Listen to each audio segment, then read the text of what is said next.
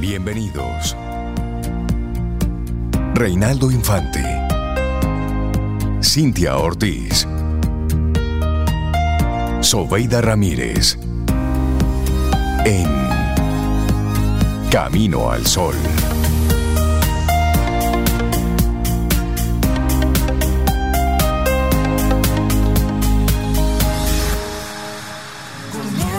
Camino al Sol. Buenos días y bienvenidos a Camino al Sol en este miércoles, mitad de semana, 7 de febrero, año 2024. Buenos días, Cintia Ortiz, Obeida Ramírez y a todos los que conectan con nosotros en esta hermosísima mañana de miércoles. ¿Cómo están? Yo estoy bien, Rey, muy bien. Gracias por preguntar. Yo espero que tú también estés bien, nuestros amigos Camino al Sol oyente, también Elizabeth, Loandri y Cintia, pero Cintia me lo va a decir ahora aquí que está close to me, al lado mío. ¿Cómo estás, Cintia? Al ladito tuyo, estoy muy bien. A la verita mía. A la vera. A la vera. Qué buen lugar para estar. ¿Dónde estás? A la vera. A la vera. A la vera, sí. Así es, buenos días, Rey, Sobe. Buen día a ti, Camino al Sol oyente. Qué bueno que estás ahí conectado ya con nosotros y esperamos que, que juntos tengamos un lindo Camino al Sol y que tengamos un bonito miércoles. 7 de febrero, hoy es un día muy bonito. Ay, sí, Sí, día para... febrero, Hoy es un buen sí. día para mandar una carta a un amigo. Ay, eso Déjame me gusta. decirte Sí. que sí, instaurado, he puesto así como, no como una intención del día, sino como algo más. Eso es bonito. Ciertamente. ¿Qué tiempo tiene usted que no hacen, que escriben Que una no escribo carta? una carta, sí. Pero hace una un carta tiempo. como una carta Bueno, Así, a puño- mano, una carta. Sí, hace tiempo. Hace tiempo que yo no escribo una carta de, a puño y letra, muchísimo tiempo. Sí, yo Y se vale también. tarjeticas. No, Tarjetica le carta. No carta. Ah, no, carta. es- Hace no, mucho. pero yo escribo en la tarjetica, yo la lleno como una carta. Tú sabes que a mí me gusta mucho escribir a mano y, y creo que son de los elementos que no deben perder, no debemos Sí, perder. es que la escritura... Porque tiene un valor. Cuando tú recibes sí. algo y encima ese, ese papelito está escrito a mano por esa persona que se tomó un minuto en practicar su letra, porque ya todos escribimos con el dedo, tú sabes, y, Sí. y- y se raya un ching en un papel viejo para practicar y soltar Sí. el puño y luego te escribimos así. Ay, a veces recuerdo a mi profesora de caligrafía, Palmer, Ana Julia. Ah, profe, caramba. Cómo he ido perdiendo esas habilidades, profe. Ah, porque se pierden, Sí, se, va se perdiendo. ponen lentas si Se uno van no las perdiendo. practica. Sí. Hay que escribir a mano. No, Recuerdo cuando yo estaba en séptimo de primaria, que la profesora Ana Julia dijo, saludos, buenos días, saquen su cuaderno de caligrafía. Y vamos Y la tarea son siete páginas de óvalos, ¿m? de hacer Ay, los círculos. óvalos, Ay, ay, ay, sí. sí, porque era un ejercicio. Y yo decía, sí. pero, pero ¿y cuál es el sentido de esto? Y en la próxima clase, ok, entonces ahora vamos a hacer siete páginas de, de rayitas, ¿eh? continuas, una al lado de la otra. El Forzando tamaño y eso. y, nosotros, el y yo decía, pero, pero ¿y qué es lo que le ¿Qué pasa a esta señora? Y no puede ser una página, tienen que ser siete. Siete. Entonces luego cuando en la tercera clase ella arrancó con la A, ahí todo hizo sentido. Claro, Los óvalos ya nos habían ido entrenando la muñeca ya salían para el trazo. Ya. claro. ah, profe, que sabe. Sí, Saludo, profe Ana Julia. La Sí. recuerdo con cariño. A ver, los caminos al sol oyentes, ¿quiénes escriben cartas, sí, a puño, a mano, para mandársela a alguien? Que lo digan a través La del... escritura. Que lo digan a, la- a través del 849-785-1110. Sí, sí, sí. Porque hoy es el día de mandar una carta a un amigo. Pero de puño y letra. Y eso es recordar viejos tiempos con personas lejanas como la profesora de, de Reinal y por diversos motivos. Una declaración de amor. ¿Ha hecho usted una carta de declaración de amor? O lo contrario, romper la relación amorosa. Una confesión Ah, no. inconfesable. Eso, eso es muy duro, romper una relación así amorosa con una carta de puño y letra. sí. Te queda esa carta todo el tiempo. Y bueno, aunque no lo creas, la escritura manual estimula el cerebro y fomenta la memoria. Sé que es un buen ejercicio, como hace Cintia, escribir a puño y letra. Ay, sí, es un lindo ejercicio. y, bonito. y- y da la sensación de que te tomaste un minuto más, que no hiciste copy-paste y se lo mandaste a más personas. Sí, y algunas sí, sí. curiosidades sobre las cartas, ya que estamos hablando de ese tema y no hablamos de eso todos los días. Mira, por ejemplo, Rey, sobre ustedes sabían que en las oficinas de correos de todo el mundo llegan miles de cartas dirigidas a Dios y dirigidas a Santa Claus. ¿En serio? ¿En serio? Personas que escriben. A Santa lo puedo entender. Pero- Porque están Dios. los niños que pueden Sí, escribir que la se carta a emocionan, Santa. se ilusionan. Pero a Dios. Sí, bueno. ¿Y Eso es ¿Y una a qué buena. dirección la mandarán, la de Dios? No, Bueno, al universo, al Ahí a lo mundo. mejor, sí, pero, pero la Sí. lanzan al universo. Con exacto. dirección al cielo. Con dirección al cielo. Y un artista estadounidense repartió postales con su dirección para que las personas escribieran sus secretos en una postal. Ha publicado ya varios libros con esas cartas y su blog, que se llama postsecret.com, porque yo sé que tú lo quieres escuchar y leer Camino al Sol No, ya Oyente. yo lo- ya Entonces el blog se llama postsecret.com. ha ganado ya varios premios. O sea, como que mándenme todos sus secretos, no se preocupen, que yo no voy a divulgar nombres. Ay, Y díganme. Ay, qué riesgo. Mira, y lo primero que, que sale cuando tú entras al blog es que compartas tú un secreto. Share a Sí. secret. Sí, decir, tampoco tú- no es tú ir a leer, ¿no? decir, Vaya y comparte. Tú quieres leer, primero comparte. Sí. Es decir, es algo así como te voy a dar en la medida En que tú en me que tú me, des, me claro. entregues, ¿no? Mira, y las primeras cartas se escribieron en tablillas de arcilla, bueno, como, como, como era antes. Y según la neurociencia, las palabras tienen mayor credibilidad si las escribimos en manuscrito en vez de hacerla así como en algo digital o typeando una typeando, señores. Qué, qué cosa tan escribiéndolas, en un dispositivo Y cualquiera. de acuerdo a diversos estudios, las personas que escriben cartas a mano suelen ser personas reflexivas. Claro, sí, hace sentido. Eso, claro. Claro, Sí, las cartas gusta. enviadas por correspondencia, bueno, pues lo sabemos, pueden tardar meses en llegar a su destinatario, dependiendo de la distancia. De hecho, hay muchos libros que recogen precisamente cartas eh, entre, este- entre escritores, relaciones entre escritores Sí, ahora mismo que se iban enviando. latinoamericano y, y nosotros, nuestro círculo de lectura, tejedoras, hicimos un libro, Un libro de O cartas. sea, que yo escribí una carta a mi sobrina. No- no hace tanto mucho, tiempo. esa. Lo único que no fue a mano, yo la hice digital. Mira, y un adolescente encontró una botella con un mensaje adentro en una playa cerca de Liberia en el año 1967. El joven respondió la misiva entablando una gran amistad con el remitente y esa amistad ha durado unos 55 años. Qué lindo. Tú te encuentras una botella ahí en la playa. Y bueno, y junto con este día Pues de, de mandar una carta a un amigo manuscrita, Sí. está otro día que, que me gusta. Es el Día Mundial de la Lectura en Voz Alta. Ah, pero es el día nuestro. Padres, es nuestro día a día, sí. presten Sí, atención. pero Sí. esto, dale, Rey, que Mira. eso es muy importante. Tú sabes Lo que, que, pasa la... es que Ajá. En nuestro trabajo leer en voz alta es un día, es, un- es Es el parte día de día, nuestro claro. día a día. Y aquí vamos Claro. a hablar de, de por qué. Y de, Exactamente, pero la creación de este Día Mundial surgió por iniciativa de la organización internacional Lead World en el año 2010, con la intención de fomentar el hábito de la lectura, ayudando a la creación de vínculos entre lectores, escritores y narradores, así como la adquisición de conocimientos. Pero, padres, ¿cuáles son los beneficios de leer en voz alta? Y digo, padres, porque precisamente son sus hijos los que se pueden beneficiar mucho, muchísimo de que después que ellos hagan la tarea, tú los invites a que lean en voz alta. ¿Por qué? Mejora la dicción, fortalece la memoria, favorece la comprensión lectora, estimula la imaginación, beneficia el desarrollo neurológico y emocional de los niños, pero también disminuye la deserción y la repitencia escolar, porque los chicos están conectados con ese proceso Claro. de aprendizaje. Pero Claro. también Sí, mejora las habilidades comunicativas. Usted ve, ay, que ustedes que hablan bonito, mire, es desde pequeño que usted le va enseñando eso eso. se enseña desde pequeños. Claro, también disminuye los niveles de estrés y de ansiedad y nos ayuda a ser más empático.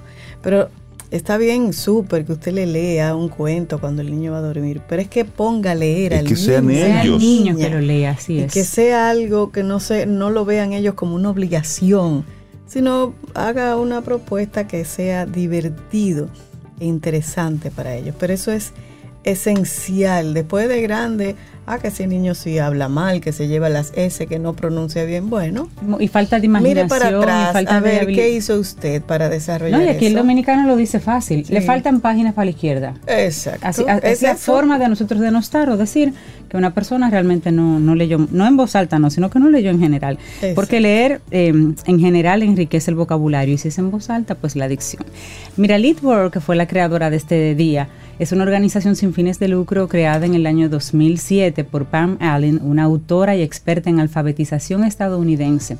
Y una de sus preocupaciones era precisamente la alfabetización.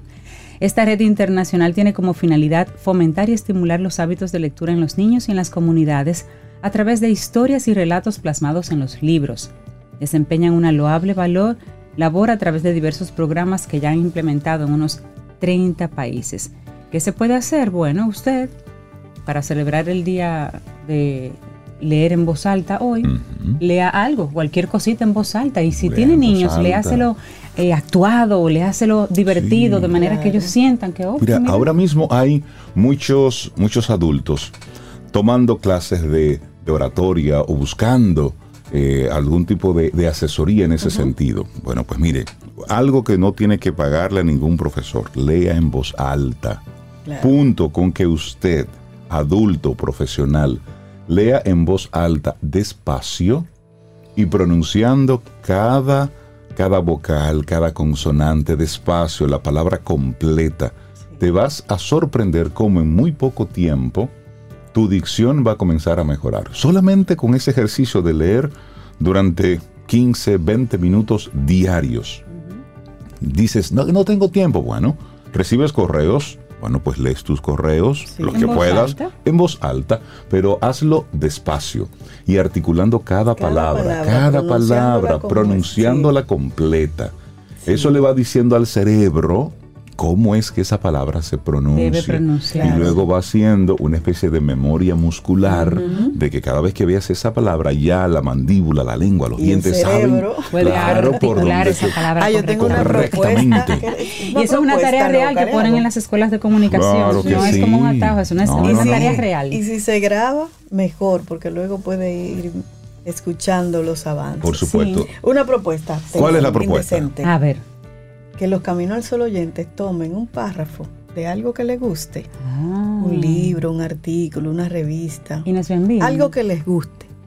Y nos lo envían. Y lo lean en voz alta, grabándolo. En una Y nota nos de lo voz, envíen. y Nos lo envíen. Sí, sí. Un párrafo, no tiene que ser el libro entero, ¿eh? Por favor, porque no Y uno de los párrafos de ustedes podrá salir al aire en el día de hoy. Así que vamos a hacerlo, sí. Y de repente hay talentos ahí ocultos que podemos usar en Word Voices. 849 849-785-1110. 11 Ahí lo pueden mandar. Ahí ¿Les está, son las Ahí 7:13 está. minutos. Me gusta esa gusta. propuesta, Nuestra actitud camino al sol, Rey, va por ahí. Entonces, vamos a compartirte nuestra actitud camino al sol para el día de hoy. Ay, a mí me encanta. Nunca, nunca dejes de aprender, porque la vida nunca, nunca deja de enseñar. Eso está precioso. Eso es así. A mí me encanta.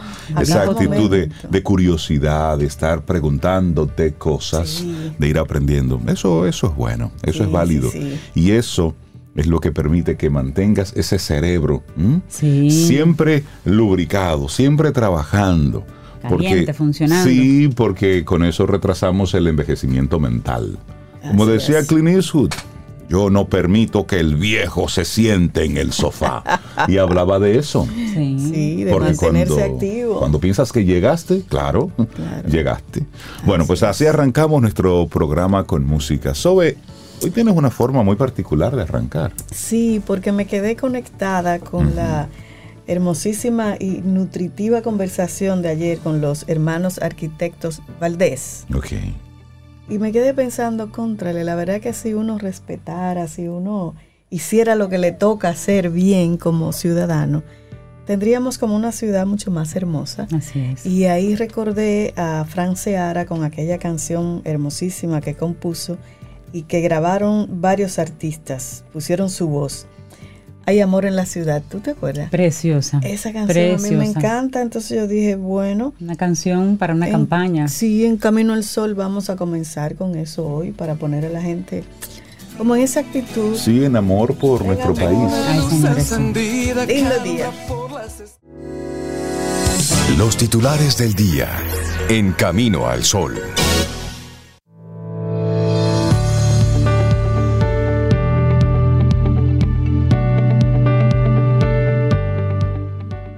Cualquier largo viaje empieza con un pequeño paso. Lao Tse. Así es, paso a paso, paso a paso, ahí vamos. Son las 7.21 minutos en la mañana de este miércoles, estamos a 7 de febrero. A ver si esa canción no te movió por dentro, ¿eh? No Ay, sacó sí. lo mejor de ti. Ay, sí. Mira, aquí un camino al sol oyente, me encanta. Wilson Boscoso ¿Qué dice Wilson? Buenos días, camino al sol. Gracias por existir. Por Dios, Ah, gracias, a ti por ese Perfecto, mensaje. Qué lindo. ¿eh, Gracias por ello. Tú sabes que... Ya, el día ya es maravilloso. Sí, felicitar a Frank Seara y a todo el equipo que estuvo involucrado en, en- en esa canción, en esa producción. Sí. Y son de esas cosas que nosotros debemos rescatar. Que no solamente se quede como una canción que se hizo para un evento puntual que fue muy exitoso y que logró su propósito, sino que ese mensaje, un mensaje de amor, un mensaje de cuidar lo nuestro, un mensaje de, de valorar las cosas que nosotros tenemos, sea el mensaje que nos acompañe. Sí. Entonces, ahora que estamos así como que en medio de, de campaña, de mucha, de mucha convulsión, nosotros como dominicanos conectemos con este mensaje para que cumplamos con nuestro deber ciudadano de, de ir, de, de ejercer Claro. ese, ese derecho que tenemos, pero también es un deber y un privilegio de que cada cuatro años podemos ir a las urnas a votar. Ese es un privilegio que costó mucha sangre, costó muchas vidas. Entonces no lo perdamos, pero que lo hagamos con ese sentir ciudadano, con esa responsabilidad de nosotros tomar decisiones en beneficio de, de la colectividad, en beneficio de nuestro país. Sí. Y así entonces arrancamos con algunos de los titulares que presenta la prensa en el día de hoy.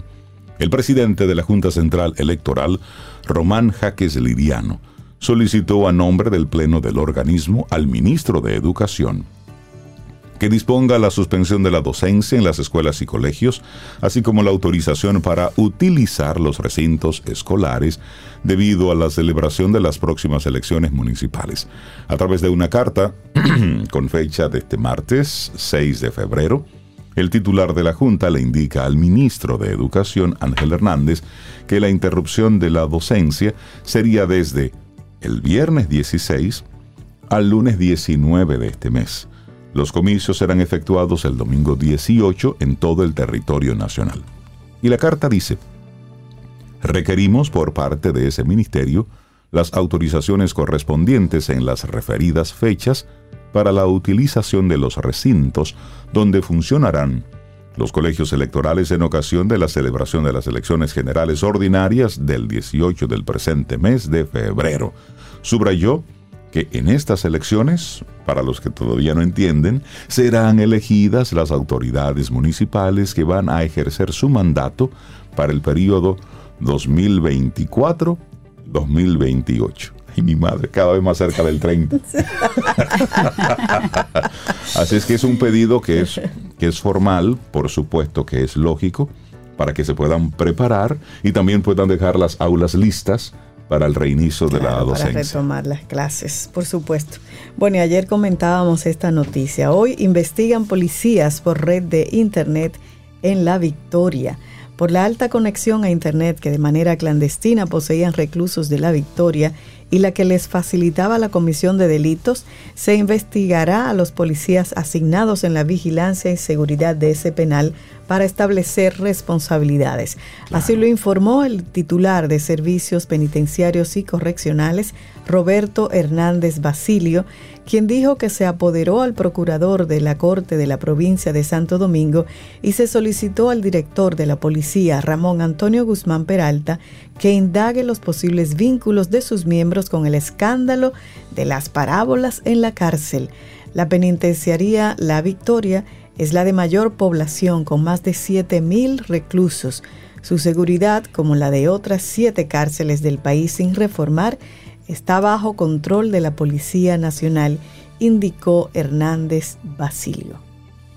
Bueno, cambiamos de tema. Nuevo proyecto de ley limitaría las exoneraciones de vehículos lujosos a los legisladores. Sería bueno. El Estado deja de percibir miles de millones de pesos en impuestos por esos beneficios otorgados a los legisladores. Aunque las intenciones para reducir los múltiples privilegios de los legisladores no han prosperado en el Congreso Nacional, otro proyecto de ley, depositado en la Cámara Baja, busca limitar las exoneraciones de vehículos otorgadas a los diputados y a los senadores. Esta propuesta la depositó el diputado José Benedicto Hernández, del Partido Justicia Social, y en esencia sugiere que cada legislador solo puede importar un vehículo lujoso durante su labor congresual, por lo que se eliminaría la ley actual que permite a los congresistas la importación de dos vehículos, uno cada dos años. El proyecto de ley también pone límites a los millonarios costos de los vehículos y establece que el auto que importen los legisladores no puede exceder los 150 mil dólares por concepto de precio de fábrica. Pero aquí llegan muchísimos carros. Yo nunca voy a entender por qué tienen que exonerar vehículos de lujo. Y exonerarlo a quien lo puede a pagar. Quien lo puede pagar, porque y aquí hay, aquí hay muchísimas casas de vehículos que los compren aquí, punto. Sí, el excedente. Aquí hay luego vehículos que no se, que no que no tienen tanta tampoco salida. El, el, tema de los dealers de vehículos es ese es un ese tema. Es un tema ese es un porque tema. cuando tú ves un un dealers de lujo, de vehículos de lujo al lado de un picapollo. Hay cosas que yo de verdad que no en entiendo. un solar como que ni es céntrico Sí. ni es estratégico. Tú te dices, quedas, pero yo me quedo como, no entiendo. Bueno, cambiamos de tema, nos vamos ay, para Haití. Ay, sí. Bueno, Mira, un ex es un día líder peligroso. rebelde hizo una visita sorpresa a la capital de Haití el martes en medio de protestas multitudinarias en todo el país por segundo día consecutivo, las cuales exigen la destitución del primer ministro Ariel Henry. Guy Philippe, que desempeñó un papel clave en la rebelión del 2004 contra el expresidente Jean-Bertrand Aristide, fue visto brevemente en una lujosa comunidad de Petionville, en la capital de Puerto Príncipe, donde estrechó las manos de personas que estaban en un parque frente a una estación de policía para después marcharse. De momento, no estaba claro a dónde se dirigía Philippe, pero decenas de motociclistas, quienes claramente son partidarios de este ex líder rebelde, trataron de seguirlo por las calles bloqueadas por neumáticos en llama. Su presencia causó gran conmoción debido a un video que publicó el lunes en el que pidió una rebelión para destituir al primer ministro el 7 de febrero, la fecha en la que los mandatarios haitianos tradicionalmente prestan juramento. Cada vez más haitianos acusan al primer ministro de aferrarse al poder y de no convocar a elecciones generales. Henry asumió el cargo y contó con el respaldo de la comunidad internacional poco después de que el presidente Jovenel Moïse fue asesinado en julio del 2021. Desde entonces, ha prometido realizar las elecciones generales, pero afirma, al igual que la comunidad internacional, que actualmente es muy peligroso llevarlas a cabo. Entonces, poco después de que se viera a, a Guy Philippe en Petionville el martes, Philippe llamó la- a la estación de radio Tele Eclate en pleno programa en vivo y dijo, Mañana estaré en las calles con mi gente, dijo, y añadió que iba a estar rodeado por guardias de seguridad. Y siguió diciendo, la lucha es apenas el inicio. Así es que hoy es un día, un día importante para, para porque hoy Haití. vence, ¿no? El- Así el- es. Plazo, ujú. Hoy vence el Bueno, plazo. Qué pena, pero bueno.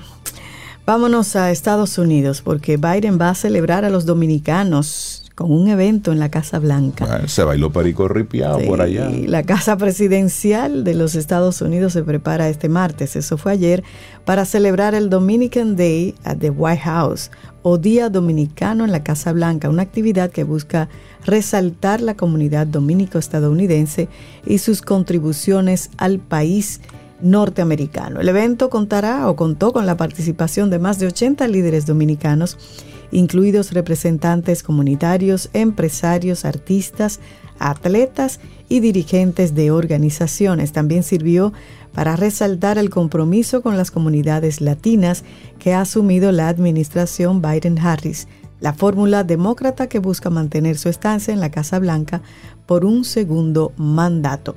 Aquí me interesa mucho como compartir algunos nombres que resaltan que están- son dominicanos en el gobierno de los Estados Unidos. Lo voy a mencionar así un poquito rápido. Sí, sí. Comenzando con Tom Pérez y Johanny Adames. Pérez se desempeña actualmente como el asesor principal, asistente del presidente y director de asuntos intergubernamentales. Oye eso. Y también está esta chica que se llama Laura Jiménez. Laura, el gobierno de la primera economía del mundo, también tiene a Laura Jiménez en su, en su staff. Es la única dominicana que asesora al presidente Biden en los asuntos de hemisferio occidental, que abarca la zona Norteamérica, América Central y el Caribe. Yulisa Reynoso, otra nativa de Salcedo, provincia Hermanas Mirabal. Oye, Rey. Sí, familia. No, no es, tú no eres Reynoso, pero No, pero, pues son de Salcedo. pero es del pueblo. De Salcedo. Sí, sí, sí. Yulisa Reynoso es la representante de la política exterior de los Estados Unidos en España y eso lo hace desde el enero del 2022. Otra chica, Elizabeth de León, forma parte del gobierno estadounidense. Es la primera dominicana en dirigir el Departamento de Vivienda y Desarrollo Económico Urbano y la segunda en estar al frente de una agencia federal de los Estados Unidos. De nuevo, otra mujer, Señor. Alejandra Castillo, nacida en Nueva York, ha cosechado varios hitos en los Estados Unidos, desde trabajar con Edward Moore Kennedy cuando era senador, pasando a ocupar puestos destacados en tres administraciones demócratas y actualmente como la primera criolla en liderar la agencia federal encargada del desarrollo económico del país norteamericano. Interesante, ¿eh? Dominicanos que han llegado a posiciones importantes en el gobierno Qué norteamericano. bonito que se, que se recoja. Claro, Hay muchos dominicanos poniendo ese nombre Sí, sí, en sí. alto, en muchos otros países, pero qué bueno que se recoja. Vámonos a Chile, conmoción Ay, en ay, Chile por muerte de Piñera mientras el país se recupera de voraces incendios. El exmandatario murió ayer en un accidente de helicóptero que él mismo pilotaba. La muerte ayer martes del expresidente Sebastián Piñera en un accidente de helicóptero ha generado gran conmoción en Chile, un país que trata de recuperarse de la mortífera ola de incendios que este fin de semana devastó la región central de Valparaíso y provocó al menos 131 fallecidos. A las 15.30 hora local, 2.30, 3.30 hora local, el helicóptero en el que viajaba el mandatario junto a otras tres personas que lograron salvarse se precipitó al poco tiempo de despegar sobre el lago Ranco, un balneario turístico situado a unos 780 kilómetros al sur de Santiago, donde él solía pasar los veranos con su familia. Este hecho nos conmueve y nos enluta como país en circunstancias especialmente difíciles por la tragedia de los incendios que justo en estos días ha golpeado a muchos de nuestros compatriotas. Fueron palabras textuales de en cadena nacional del presidente Gabriel Boric, que definió a Piñera como un demócrata desde la primera hora. Según medios locales, el expresidente pilotaba la nave en ese momento y en medio de una intensa lluvia y se hundió al no poder desabrocharse el cinturón de seguridad. Wow. Así es. Bueno, así llegamos al final de este momentito de informaciones. Quedan muchísimos titulares, pero luego nosotros seguimos compartiendo informaciones y contenido. Ujú. Bueno, vamos a seguir con Fonseca de Colombia. Tú tienes otra canción. Ah, yo ¿no? tenía otra propuesta Ay, pues para ti, Zoe. sí, ya sí, que, que tú tú- arrancaste así como amor por, por la ciudad de Santo. Domingo y si le damos Ay, entonces ahora sí. amor al mundo. Sí, me- ay, sí, eso me Sí, encanta. Tú sabes que anoche Ay, vimos ay, ay. como que medio reconectamos un poco con la música de los 80, con los artistas de la, de la década 70, 80. Nuestra década. Nuestra década musical. Vimos cosas ahí, ay, sí, No tú la te acuerdas, ¿Tú te Rey? acuerdas? Y mira ese artista, Mira, caramba, mira qué viejo está. Y mira los cassettes. Oh, Dios mío. ¿Y cuál fue el documental? Entonces vimos un documental de cómo se grabó la canción We Are the World. Ay, Es Se decir, llama una, una noche de pop, se llama. Así se llama el documental, documental. Una noche de pop. Si usted disfrutó Ay, la ay, música de los 80, bueno, pues le invitamos a que, a que vea ese, ese documental que es, un viaje al pasado. es de una hora 20 minutos, pero que recoge un poco esa convivencia de esa noche o de esa madrugada completita. Ay, pues yo los voy a ver. Eh, es interesante ver la, la convivencia, las verdaderas personalidades de esos artistas. Las estrellas de aquel momento, la gran mayoría de ellos. Sí, que fueron todos convocados después de una noche de premiación. Sí bueno, ya que están todos aquí, vamos de aquí para el estudio. Sí, eso fue muy estratégico porque un artista que iba mucho a África vio un tema ahí de pobreza muy relevante y viene aquí a Los Ángeles, aquí a Los Ángeles, a Los Ángeles y a un amigo productor le dice, oye, si pudiéramos hacer algo nosotros los artistas sobre esto y cómo movemos artistas del, del calibre que ellos querían en esa canción, cómo los hacemos venir. Eso es imposible, la logística. Ya, no cuentes, no cuentes el documental, a la ah, gente que lo vea. Se reúnen. Por lo pronto. ese, artista que dice Cintia que fue vio fue Harry Belafonte. Harry que Belafonte. que canta, obviamente. Por supuesto. bueno, ahí se le hace un, homenaje muy bonito a Belafonte dentro del proceso de la eh, grabación. Eh, Ajá. Eh. liderado por, por bueno, estaba Michael Jackson. Al Sí, por Al Jarreau. fue el que motivó un poquitito ese canto conjunto. Pero, los autores fueron fueron Lionel Jackson, Richie. Lionel Richie y Quincy Jones. Quincy Jones como productor. Pero, ¿Qué puede salir mal ahí? sí, Dele volumen a esto. esto sí es como que amor por el, por el mundo. Eso es bueno para el espíritu. Para reconectar con, con esta que es la versión original. Me encanta.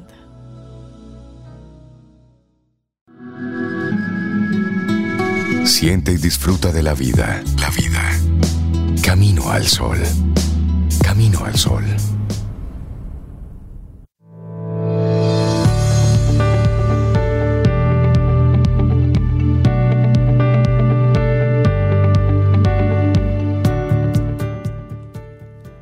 Saber lo que hay que hacer elimina el miedo. Una frase de esa maravillosa Rosa Parks.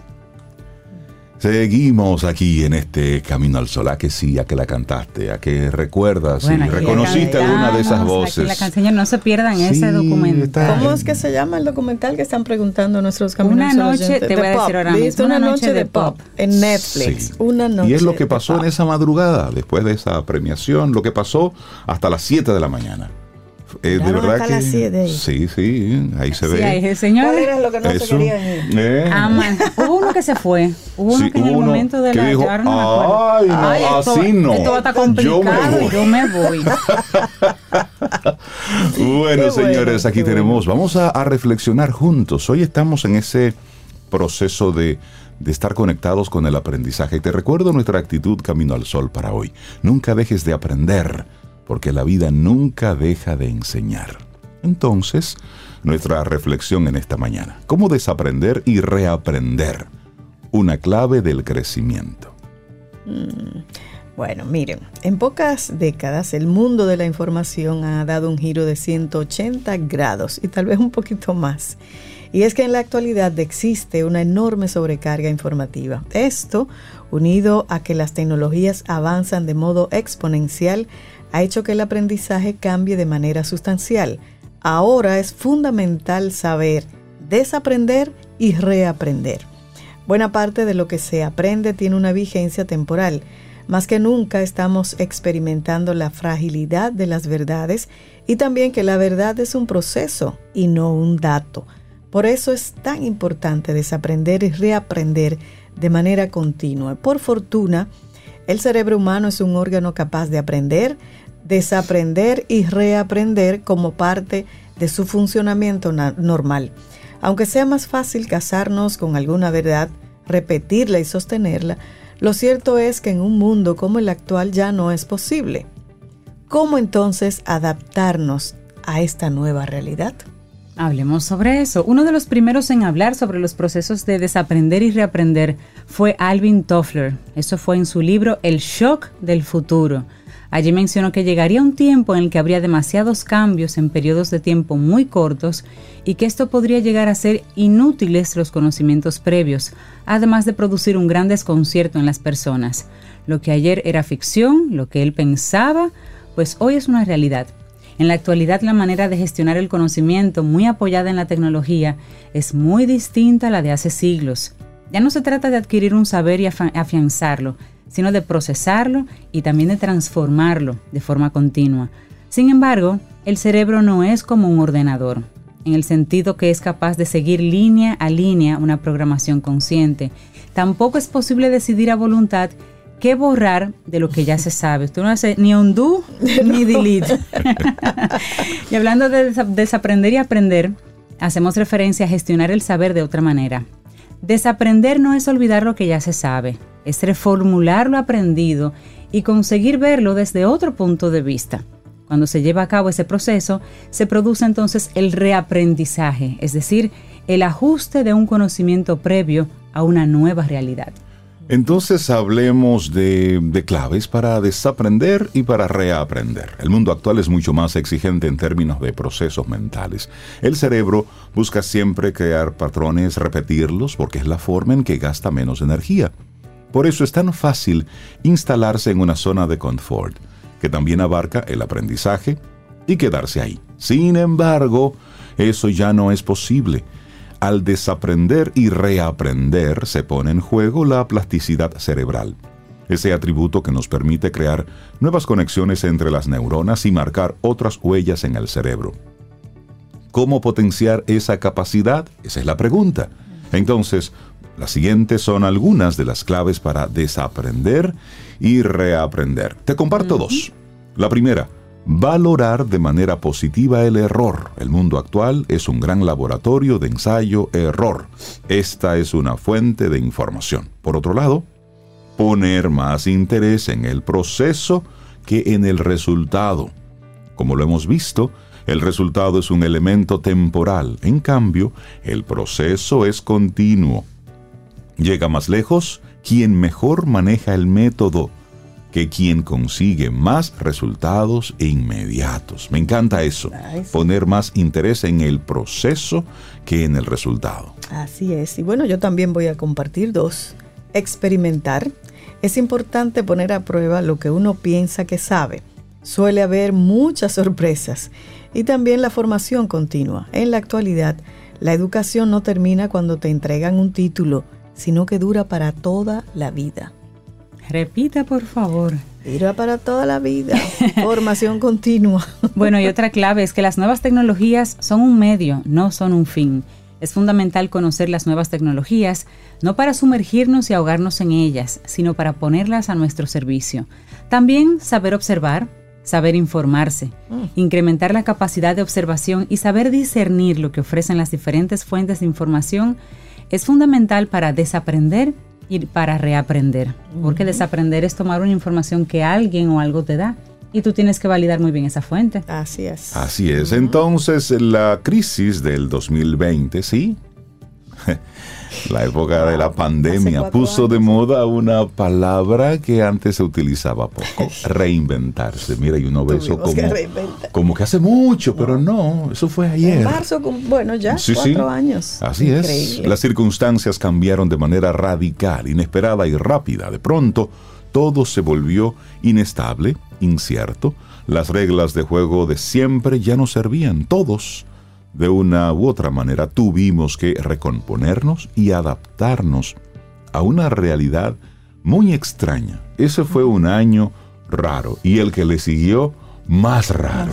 entre sí volvemos, no volvemos. Exactamente. bueno, quizás no de forma tan brutal y global, pero algo así es lo que ha venido ocurriendo desde hace años probablemente seguirá sucediendo de la mano de los avances disruptivos que la ciencia y la tecnología nos tienen preparados a la vuelta de la esquina. Para que esto no nos apabulle, no nos eh, pongas chiquito así, y aunque pueda parecer paradójico, lo más importante es que cada persona dedique un tiempo a definir quién es, qué quiere ser y con qué recursos cuenta para hacer frente a demandas o amenazas inesperadas.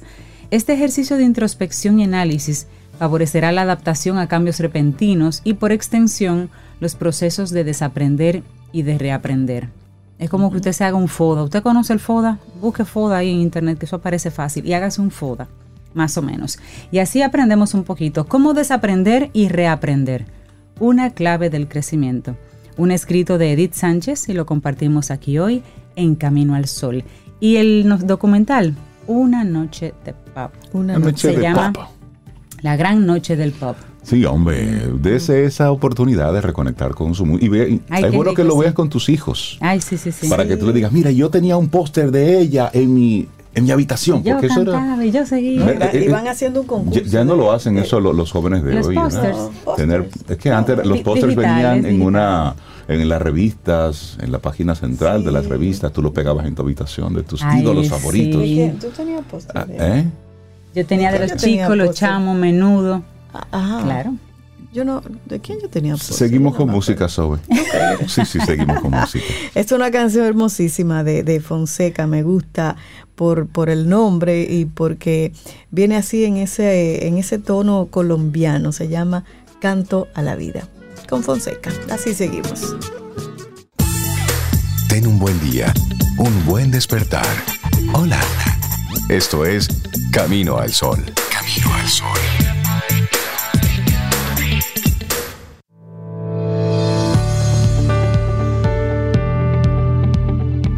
Y ayer en Quien Pregunta Aprende con Escuela Sura hubo una conversación preciosísima que yo me perdí.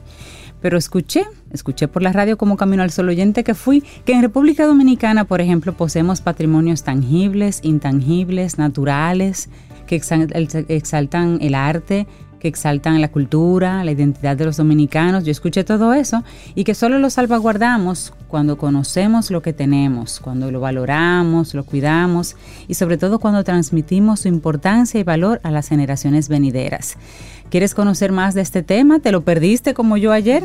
Vamos a escucharlo en nuestra web, caminoalsol.do. Ahí ubica nuestro segmento Quien Pregunta Aprende con Escuela Sura y volvamos a tener esta hermosa entrevista que nos va a generar tanto conocimiento a grandes y chicos. Muy, muy hermoso. Y ya tú sabes, en Escuela Sura, Quien Pregunta Aprende con Escuela Sura. Así es, seguimos avanzando en este camino al sol. Ya son las 8 de la mañana, no las 8, las, Las. 8, ni las 11, las los ojos. 11, ni los, Los ojos tampoco. Los Los ojos, las la importancia de la De la- lectura en voz Ah, alta. Así es, los ojos, esa me gusta. Los ojos. Ojos, Así es que cejas, estamos- cejas. Sí, una lista de que ojos, cejas, todo con eso. Eh, La, siento muy, muy, Señores, es- la siento muy contentica a ustedes. Ya los niños están en la escuela, saben que no, no los vamos a confundir. Bueno, seguimos avanzando en este camino al sol y contentísimos de poder restablecer el contacto y la conversación con Giovanni Montero, psicólogo deportivo de perfiles. Jova, buenos días y bienvenido a Camino al Sol. ¿Cómo estás? Buenos días, Rey, Cintia, Sobe. Feliz, realmente feliz. Con sueño, pero feliz. Esta Ah, mañana bienvenido estaba- al club. No, esta mañana estaba trabajando a las 5 de la mañana con un atleta que justamente iba a entrar a una competencia, pero está en, en, eh, a 7 horas de diferencia. Oh, ok. Entonces me tocó 5 de la mañana trabajar con Ya. Es decir, previo a la competencia. eso pero es la responsabilidad. Claro, claro que sí. Con feliz, sueño, pero- feliz de hacer eso. Qué bueno, qué bueno. Casi Nosotros como felices de todos los días levantarnos cuatro y media, cinco y estar aquí. Y él un día. Y, y- y estar aquí. Para estar aquí. Siempre. Y decir Despierto ese, y coherente. y decir ese buenos días con ánimo. Claro. Pero mira, vamos a hablar hoy de mm, el efecto dominó en los atletas, Giovanni. Entonces ya tú tuviste una primera conversación tempranito, tengamos la segunda ahora. Exactamente.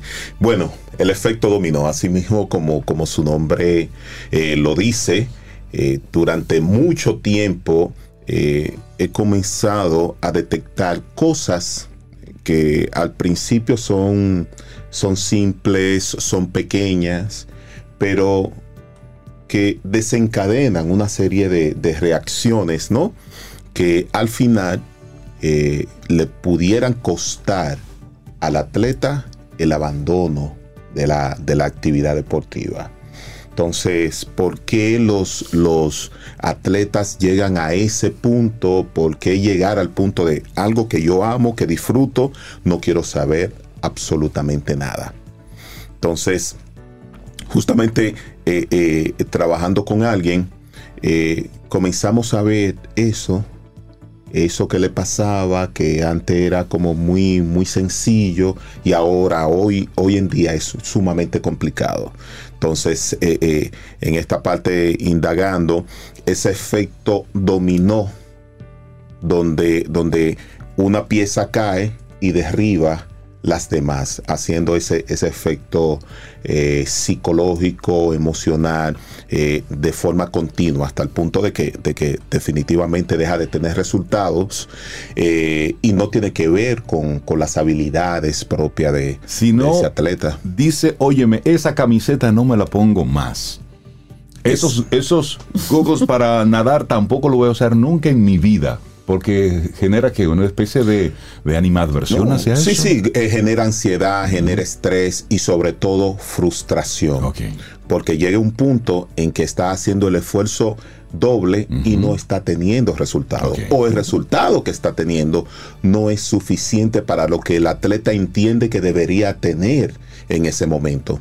Entonces, ¿qué hacen los atletas? Como no entienden esta relación de efecto dominó, lo que hacen es que sustituyen e invierten mucho más tiempo en entrenamiento, donde viene el sobreentrenamiento, vienen las lesiones, vienen una serie de, elementos mentales que terminan afectando su desempeño deportivo. Totalmente. Entonces, por eso es importante para, para los atletas que sean conscientes de ese proceso. ¿Y se ha podido identificar, tú con, el tiempo que tienes trabajando con diferentes atletas, por lo menos uno o dos elementos que sean como comunes? Que cuando se presentó eso en el atleta, ahí viene el efecto dominó. Eso va, eso va a comenzar a tener problemas. Sí, uno, uno de ellos que es muy común es el miedo. El, miedo. en un momento al fallo. Y no se da en competencia, eso no empieza en competencia. En competencia comienza a desarrollarse con más eh, complicaciones, pero eso se da durante los entrenamientos ayer trabajando con, uno de los equipos, entonces le pedía a, los atletas que identificaran esa ficha de dominó que pudiera entonces desencadenar ese efecto dominó. Es importante para los, los atletas identificar esa ficha, porque si no se identifica, simplemente nosotros no podemos detener la reacción en cadena.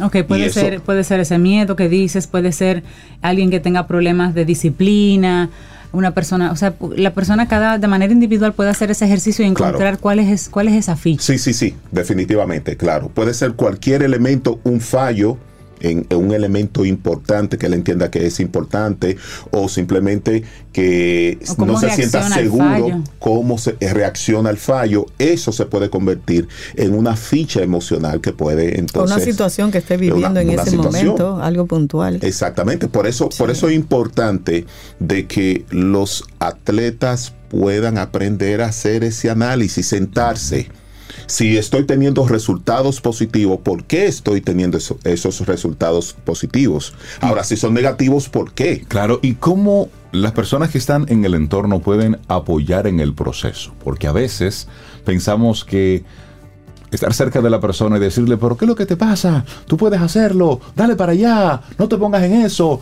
este es tu mejor momento a veces ese tipo de comentarios no hacen más que seguir creando una especie de barrera. Entonces, ¿cómo apoyar a ese atleta que puede encontrarse en una situación así? Sí, lo primero es entender eh, causa y efecto. Muy bien. Eh, nosotros trabajamos la parte de cuál es la consecuencia de una acción. Y cuando hablo de consecuencia no necesariamente tiene que ser negativa.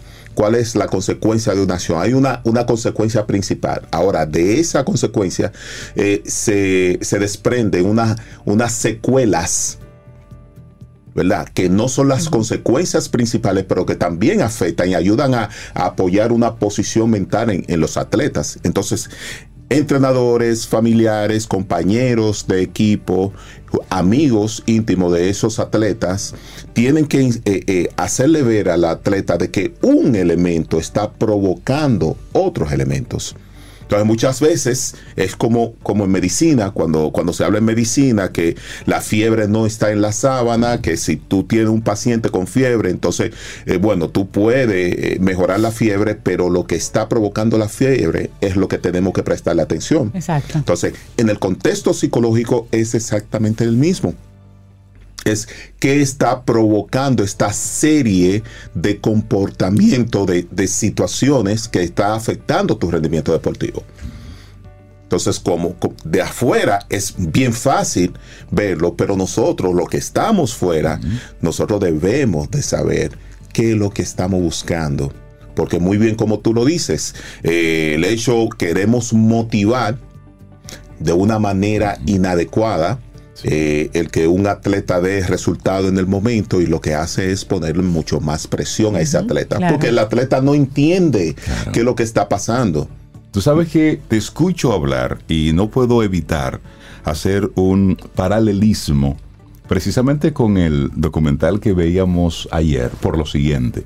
Cuando tienes un talento y es a través de ese talento que te destacas y por lo que la gente te conoce, cuando estás junto con otros, pues ese talento se pone a prueba y por necesidad sale el elemento competencia, el no quedar mal. Y cuando somos todos estrellas, cuando somos todos exitosos y famosos por esto, pues eso llega a su pico más alto. Sí. Entonces, ¿cómo tener un buen desempeño bajo una situación de tanto estrés, que es lo que le pasa a los deportistas constantemente. Es decir, en cualquier competencia, si tú y yo estamos aquí, es porque estamos a un mismo nivel, por lo menos en cuanto a habilidad.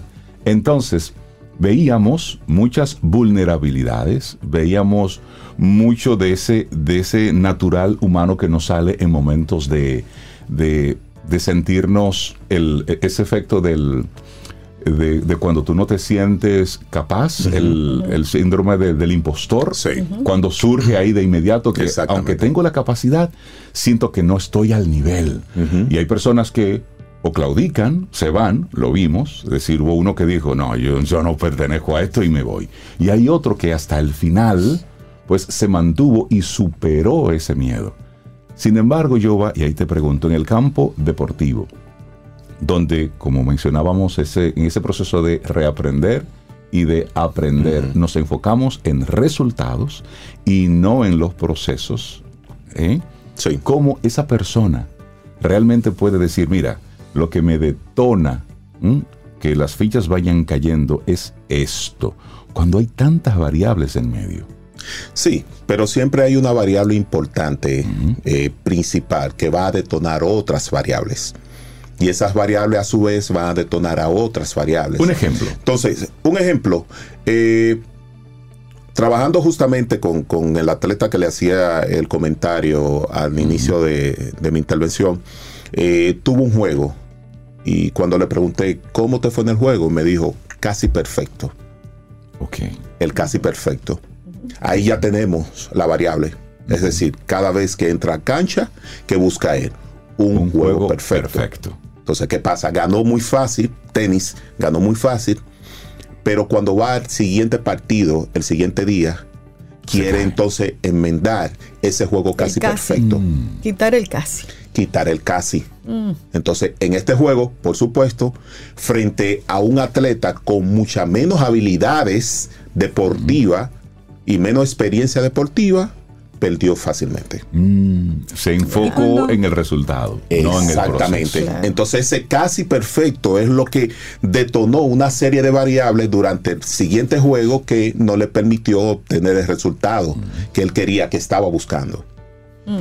Yo a veces me ocurre que el nivel de, prisa por solucionar una situación como esa debe ser diferente cuando tú tratas a un atleta como un tenista, que es solo, trabaja solo, versus una persona que trabaja en equipo, que está en un equipo de fútbol, de voleibol, de básquetbol, porque su efecto, lo que esté pasando por una persona, afecta al equipo completo, puede afectar al equipo completo. Entonces me imagino que hay un nivel de premura y o si se presenta ese mismo nivel de, ese mismo efecto dominó, digamos, esa misma ficha, si se identifica en varias personas dentro de un equipo, tal vez no miramos a los talentos, tal vez debemos ver si está pasando algo a nivel de, equipo, con el entrenador, con las condiciones en las que entrenan, mirar un poquito más allá, porque no siempre el efecto dominó será realmente una en, origen causa del, del, atleta. Pueden haber otras variables. Claro, claro que sí. Eh, es, eh, las variables son, son bastante son múltiples. Hay que verlas en este todas. Sentido. Hay que verlas todas, pero cuando hablamos de las variables del ambiente y del entrenador, estamos hablando de que afectan o deberían de afectar de la misma forma a todos los atletas. O a muchos de ellos. Pero no todos los atletas tienen el mismo resultado. Entonces ahí tomamos en cuenta las variables y la comparamos con las variables individuales y ahí entonces podemos determinar con mayor facilidad qué está pasando. Porque como tú ves el juego, yo no lo veo.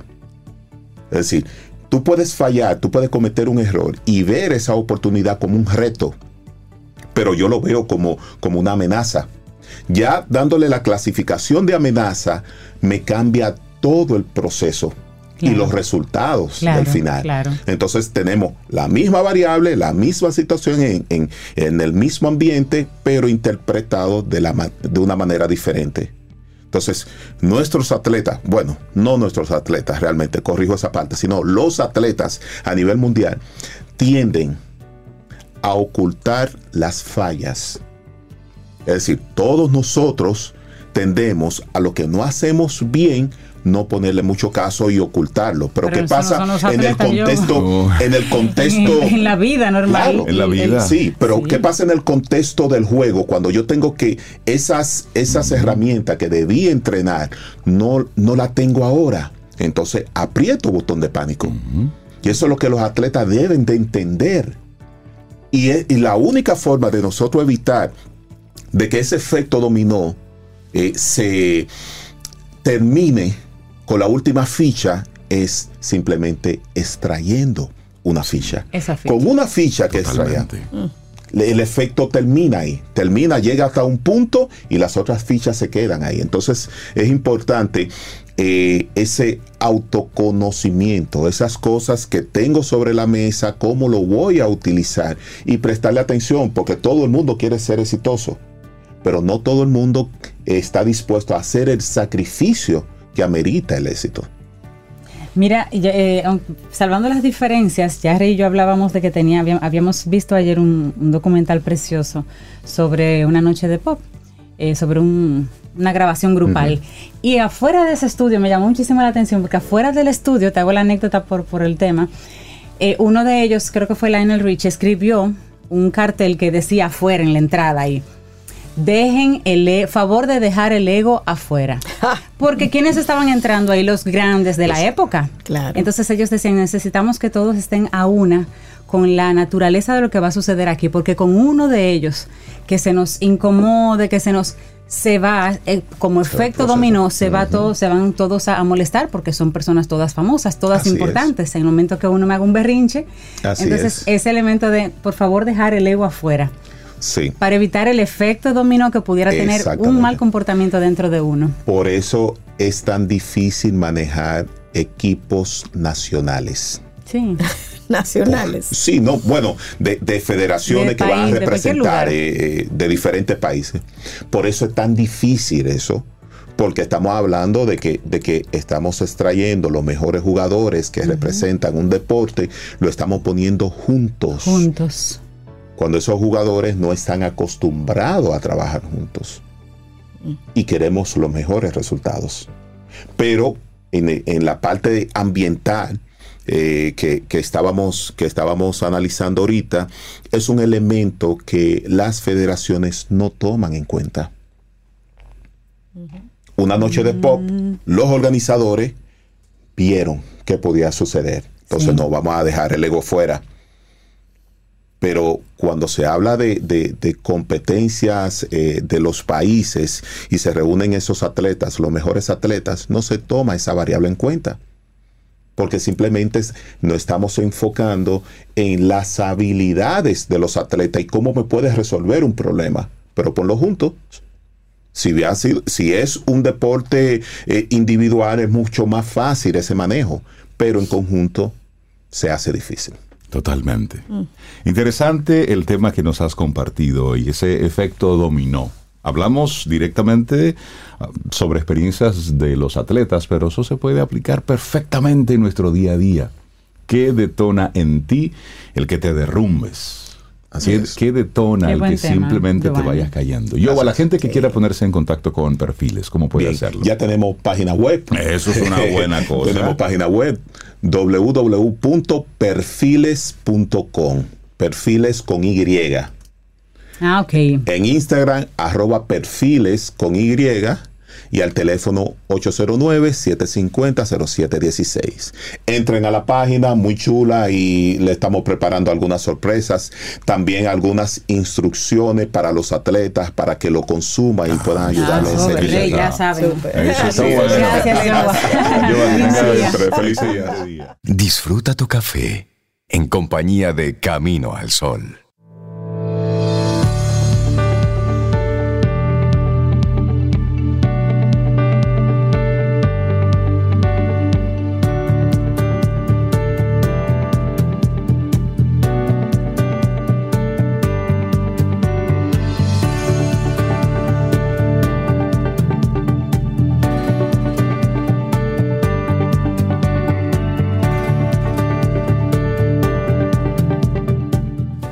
Esta frase es un proverbio chino preciosísimo que nos pone a pensar. Dice, no temas crecer lentamente, teme solo quedarte quieto. Es decir, no crecer. No moverte. No transformarte, así es. Y hablando de transformación, le damos la bienvenida y los buenos días a Caril Taveras de Ideox, experta en estrategia comercial, conferencista en temas precisamente de transformación de mercados, transformación digital. Y hoy vamos a hablar con ella de mentalidad de crecimiento es igual a transformación continua. Así mismo, me gusta mucho ese tema, Caril. Buenos días, ¿cómo estás?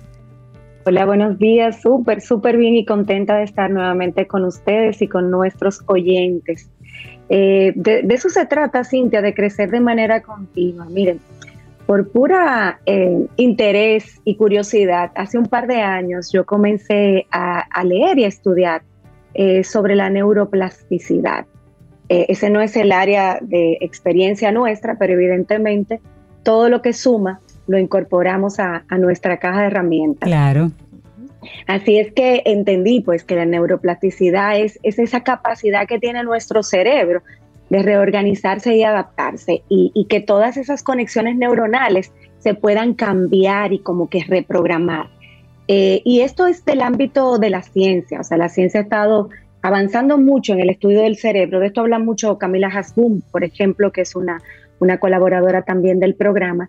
Y bueno, hurgando y hurgando comencé a entender, bueno, si nuestro cerebro tiene la capacidad de expandirse, de crecer, de generar nuevas conexiones, entonces debemos estar en la capacidad de aprender cosas nuevas en todas las edades. Entonces, eh, es un mito el que hasta cierta edad tenemos la capacidad de adquirir conocimiento. Y yo creo que eso lo saben bien los, nuestros escuchas porque hay algo característico de todos los caminos al sol oyente que yo conozco y es que todos son ávidos de conocimiento, todos son eh, fieles creyentes de, de, los nuevos conceptos y por uh -huh. eso les gusta estar en sintonía con nosotros, ¿verdad? Así, Así es. que este, este tema va para nuestra gente en el día de hoy. Entonces, por el otro lado, la mentalidad de crecimiento es esa, esa capacidad, ese mindset, esa, ese seteo mental que podemos desarrollar cada uno de nosotros para adquirir nuevas habilidades y capacidades. Ese es, se consigue con esfuerzo, se consigue con la práctica, se consigue con la perseverancia. Entonces es donde nosotros comenzamos a ver apertura al aprendizaje, apertura a los desafíos, verlos como nuevas oportunidades de crecimiento. Hemos visto personas que se han reinventado completamente después de los 40, de los 50 años, uh -huh. cuando en la época de nuestros padres y de nuestros abuelos, eso era casi la edad de retiro. O sea, veíamos sí, una, una, abuela, una abuela de 50 años eh, ya bastante eh, avejentada en su forma de vivir y en su forma de ser, y hoy vemos una mujer de 50 años, yo, estoy casi ahí, y la vemos desde otra perspectiva. Y eso está muy relacionado con cómo nosotros utilizamos esa capacidad de desarrollo, la neuroplasticidad, de generación de nuevas conexiones. Entonces, ¿dónde esto se mezcla en, en nuestro entorno profesional, en lo que queremos traer en el día de hoy? Lo primero es que si la neuroplasticidad es la capacidad instalada que tenemos en nuestro cerebro, la mentalidad de crecimiento es voluntad. Así que cuando unimos estos dos conceptos, nos centramos en, ok, puedo cambiar, puedo generar nuevos conocimientos, me puedo reinventar después de cierta edad, uh -huh. puedo ser un directivo de una organización y querer cambiar drásticamente el curso de mi carrera y tener la capacidad de hacerlo. Recientemente hablaba con alguien que, me decía, me siento eh, en un momento de mi vida donde quiero un cambio, pero pienso que todo lo que he trabajado, todo lo que he estudiado y todo lo que he aprendido hasta ahora podría ser eh, una pérdida de tiempo, o sea, mirarlo desde una pérdida de tiempo. Entonces, comenzamos a trabajar en el cambio del, del lenguaje. ¿Y qué tal? Si todo eso que has aprendido y que, y que has estudiado y que has fortalecido profesionalmente se convierte en la plataforma, la seguridad que tienes de adquirir nuevos conocimientos. Lo importante es que sepas exactamente qué nuevas capacidades quieres adoptar, eh, qué cosas te van a hacer eh, más feliz en esta nueva etapa de tu vida.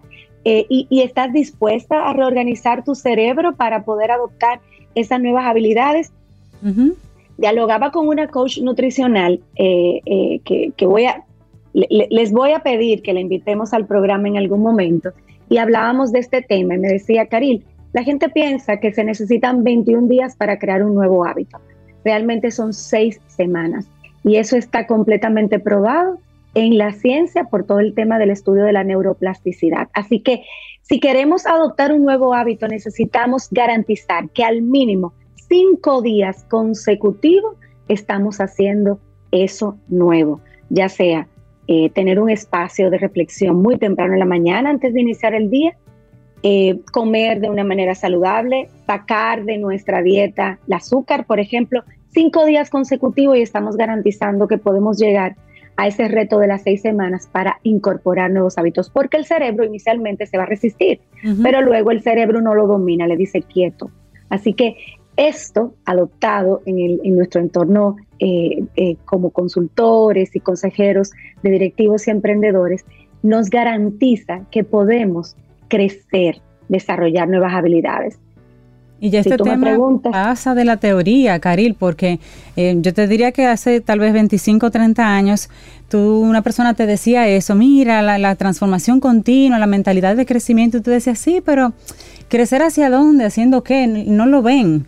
Sin embargo, hoy en día, solamente a través de las redes sociales y todas las plataformas digitales te muestran tantos casos de éxitos de personas que decidieron cambiar no a los 40, a los 50, no a los 80. Ahí yo vi el otro día el caso de un señor que se hizo emprendedor a los 80, tiene 94 años y está haciendo su segundo emprendimiento. Entonces tú dices, pero si eso es un caso extremo. Pero antes el valor era que tú permanecieras. Claro. En el mismo lugar de trabajo, lo que sea, pero ver esos ejemplos, ver esos ejemplos te dice a ti ya claramente y sin lugar a dudas de que sí es posible porque tú ya lo estás viendo, no es, no es teoría, no es eh, que me están explicando algo que yo no sé si sí o si no, es que estoy viendo personas que lo están haciendo.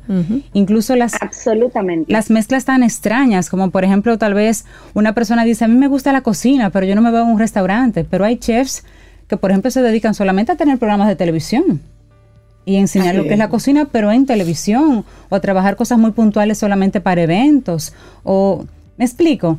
Tú puedes unir ahora más que nunca una habilidad con una pasión de una, de una forma que antes no se podía, de una manera muy creativa y reinventarte.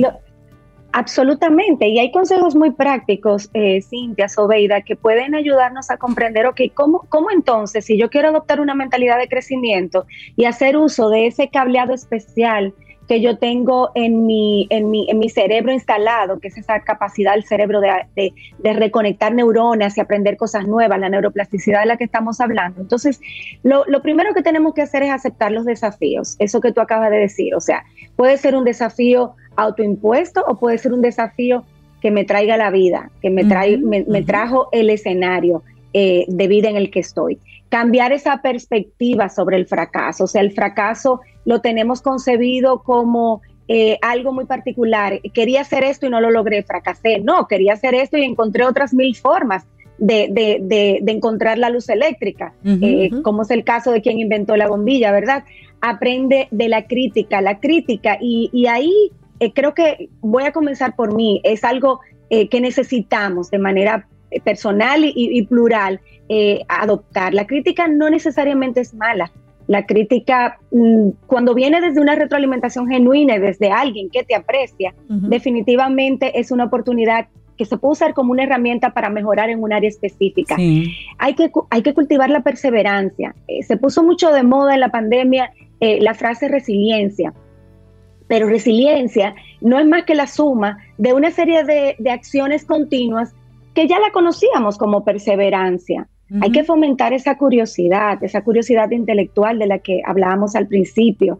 Eh, y, y, por eso me gusta mucho hablar con Camino al Sol oyentes, porque las veces que me han dicho, te he escuchado en el programa, me gustó mucho este tema, siempre le pregunto, ¿qué te gusta del programa? Y me dice que se debaten ideas, se comparten cosas novedosas.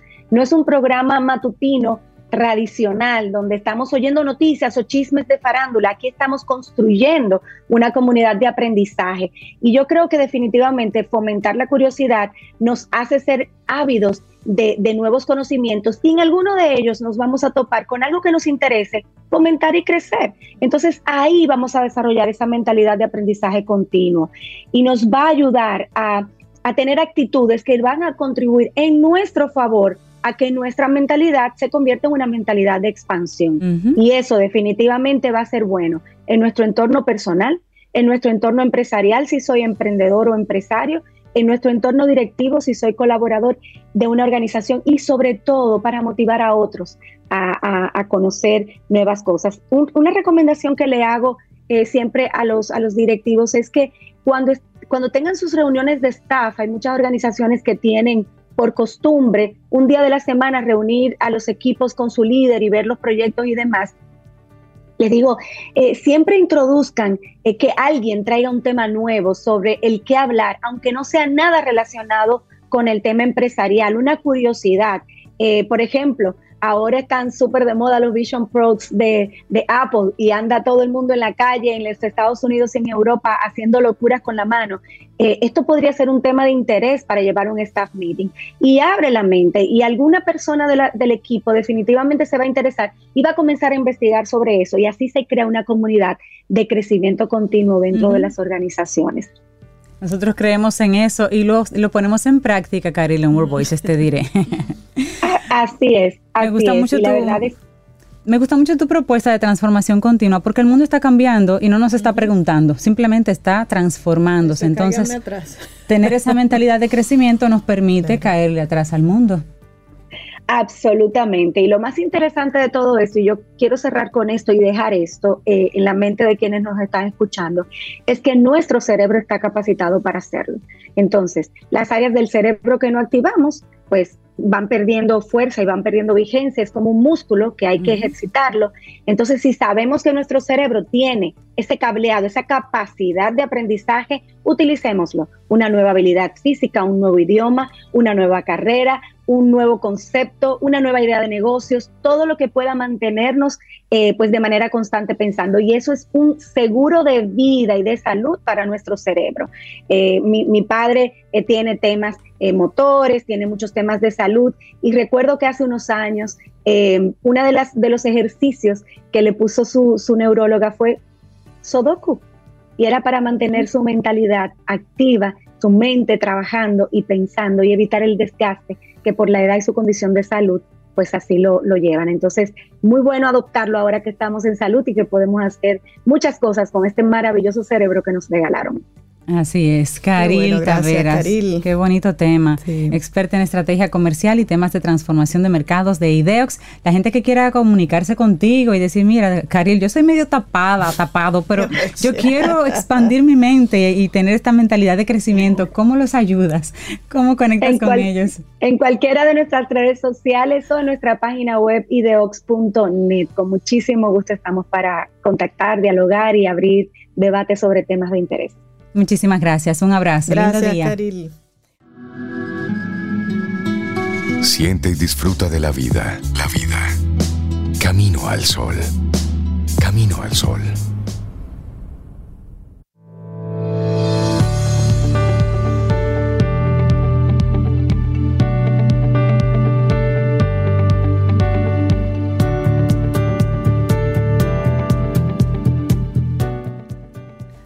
Camina siempre por la vida como si tuvieses algo nuevo que aprender y lo harás. Vernon Howard. Óyeme, eso está contundente.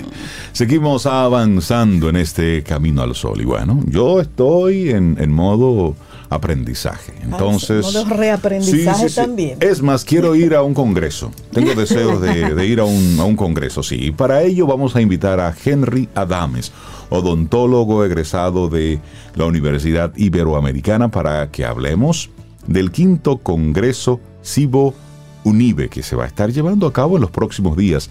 Henry, buenos días y bienvenido a Camino al Sol. ¿Cómo estás?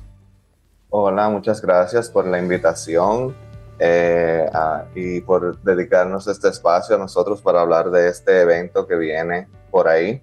Así es. Qué bueno. Bienvenido a Camino al Sol, Henry. Hablemos de, de, este, de este evento, el quinto congreso ya, o sea que ya han tenido otras ediciones.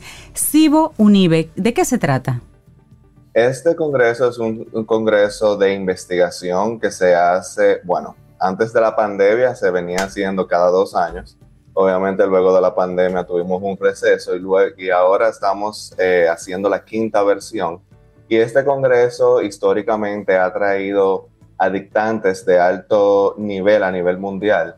Y este evento no se queda atrás. Este evento va a traer a dos eh, dictantes que son eh, de alto impacto a nivel mundial, okay. como ya dije, y eh, en estética dental y todo lo que son carillas y esos diseños de sonrisas, pero diseños de sonrisa que son basados básicamente en las necesidades del paciente, no de esos diseños de sonrisa que vemos por ahí que, que no, no, no tan bien. Plástico ahí que, que, cambian la cara del paciente. Mira, entonces ustedes eh, ya han hecho otras ediciones. ¿Qué, qué motivó, Henry, a que, a que esto comience a hacerse en el país? Bueno, la realidad es que UNIBE y en específico el centro en el que yo trabajo siempre ha tratado de, de hacer investigación, pero también en, eh, enseñar okay. los productos que se sacan de esas investigaciones y para ello también traer personas eh, que, con las que tenemos colaboraciones en el exterior a que también se pueda eh, difundir esta investigación que nosotros también hacemos aquí para poder aportar a la comunidad y también aportar a la comunidad de odontólogos uh -huh. a su crecimiento y a su formación. Claro, y las buenas prácticas y demás. ¿Puedes comentarnos así de un, de un finding de esos que ya hayan podido compartir en congresos anteriores? ¿Alguna buena práctica, alguna novedad que ya hicieron? Eso es para, para no pedirte que, que nos digas algo de ahora.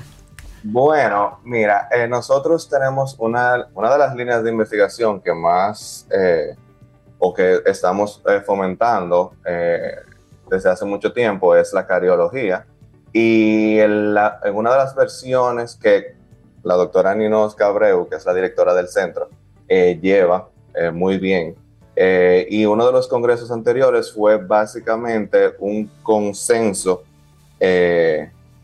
o un simposio, perdón, un simposio en la cual se exponían los consensos que se habían logrado a nivel de Latinoamérica y el Caribe en, en, en cardiología. Entonces, eh, y eso es una, de, una, un ejemplo de lo que nosotros tratamos de hacer con estos eventos que, que, que, organizamos, es poder llevar de lo que nosotros hacemos en la investigación, llevarlo a lo que es, eh, o difundirlo en, en educación para los odontólogos y luego de ahí entonces poder nosotros eh, ponerlo en práctica, porque no hacemos nada con engavetar la investigación y que no salga claro. de... O sí, la publicamos, pero entonces tenemos que poner en práctica eso que publicamos y que estamos eh, difundiendo. Entonces claro. esa es parte del de objetivo de nosotros poder hacer este tipo de eventos en la UNIBE y en todo el país. Me parece muy interesante, Henry, sobre, sobre todo la participación y el que lleguen a nuestro país investigadores internacionales. En esta ocasión viene el investigador italiano Mauro Fradeani y también el doctor Iván Ronald. ¿Pudieras hablarnos un poquitito del, del, perfil? ¿Por qué entiendes tú que es importante que para este quinto congreso estén eh, en República Dominicana estos investigadores? Mire, el doctor Mauro Fradiani es eh, nuestro speaker principal y es unos, uno de los eh, mayores eh, exponente de lo que es la estética dental y las preparaciones de carillas a nivel mundial. O sea, es un eh, dictante que tiene varios libros, libros publicados y artículos en revistas de alto impacto a nivel mundial. Y aquí, cuando tú entras a una especialidad de estética o de rehabilitación, el libro que te ponen a, o sea, uno de los libros que te ponen a, a consultar y a leer son los libros del doctor Mauro Fradiani. Lo vamos a tener aquí en persona. eso es una, eso es una gran cosa. Una gran cosa, sí. Entonces, aparte de que el doctor Mauro Fradiani tiene eh, o sea, basa toda su, su, práctica clínica y sus casos clínicos en la necesidad específica del paciente y las expectativas que tiene este paciente. Este doctor tiene más de 30 años porque pensamos que las carillas son algo de ahora. Ahora es que han, que, han tenido como más auge, pero las carillas tienen más de 30 años y este doctor tiene eh, casos de más de 30 años eh, de evolución. O sea que tenemos a, a, a este doctor que va a ser nuestro dictante principal el día completo del sábado.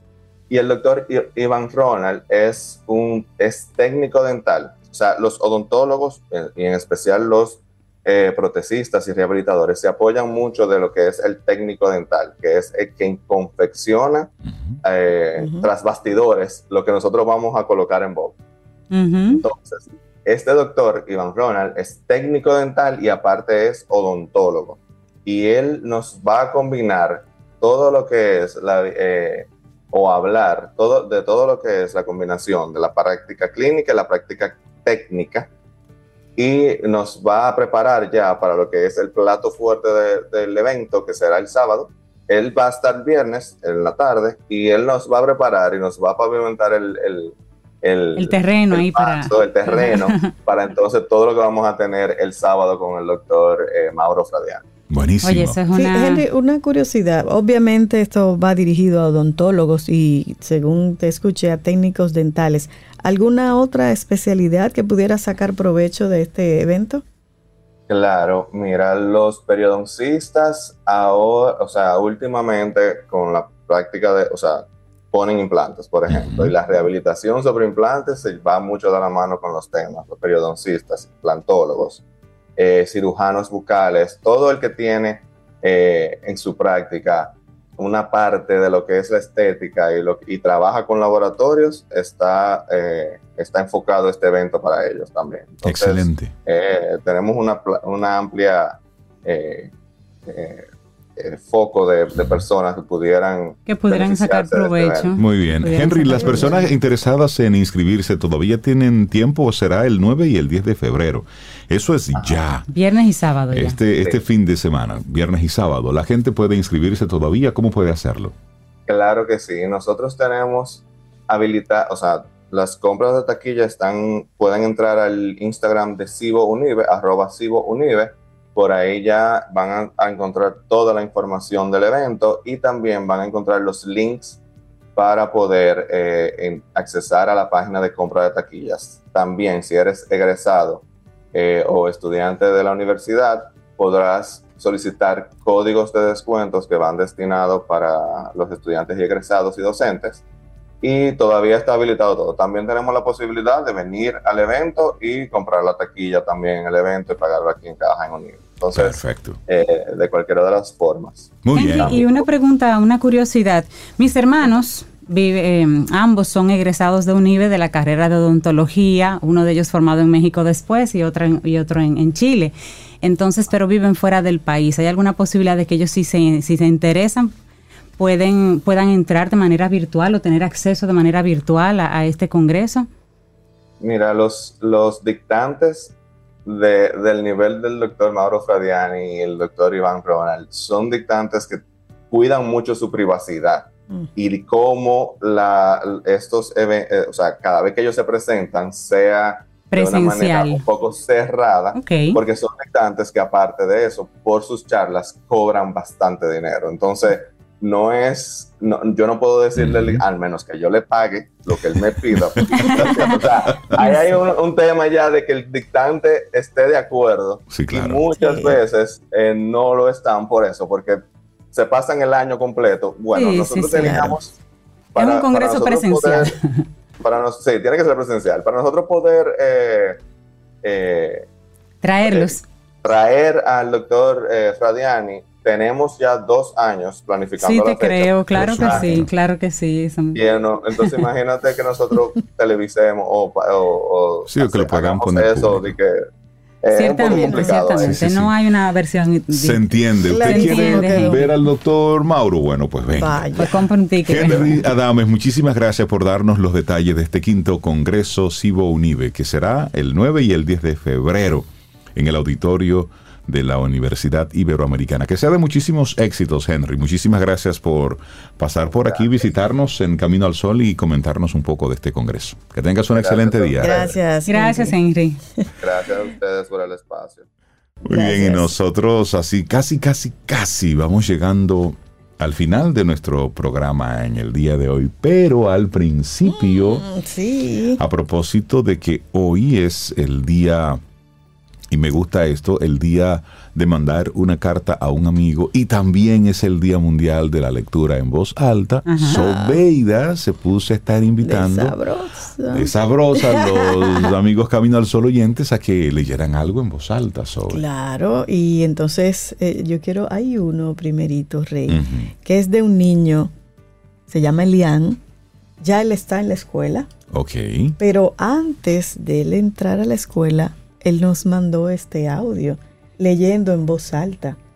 Así que Sí. vamos a escuchar qué nos lee Elian. Vamos a, A ver. ver. Un día, al fin se te quita el miedo a perder personas, a empezar de cero. Te vuelves adicto o adicta a tu tranquilidad, y aunque a veces la soledad duela y los nuevos comienzos sean difíciles, entenderás que siempre vas primero y que por nadie vale la pena dejar de brillar.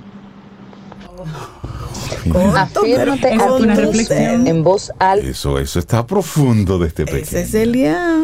Eso. Por la voz no muy debe bien. tener ni 10 años, supongo. Menos, Ah, sí, ¿verdad? menos. No más. Pero- Pero, hay otra, otra Camino al Sol oyente muy especial para nosotros, Lisa, que también mandó su audio leyendo, ¿te acuerdas de cómo se llama aquel señor? ¿Tus zonas erróneas? Algo así. Uy, tus zonas erróneas, sí. Dryer. Dyer. Dyer. Pues vamos a escucharle entonces.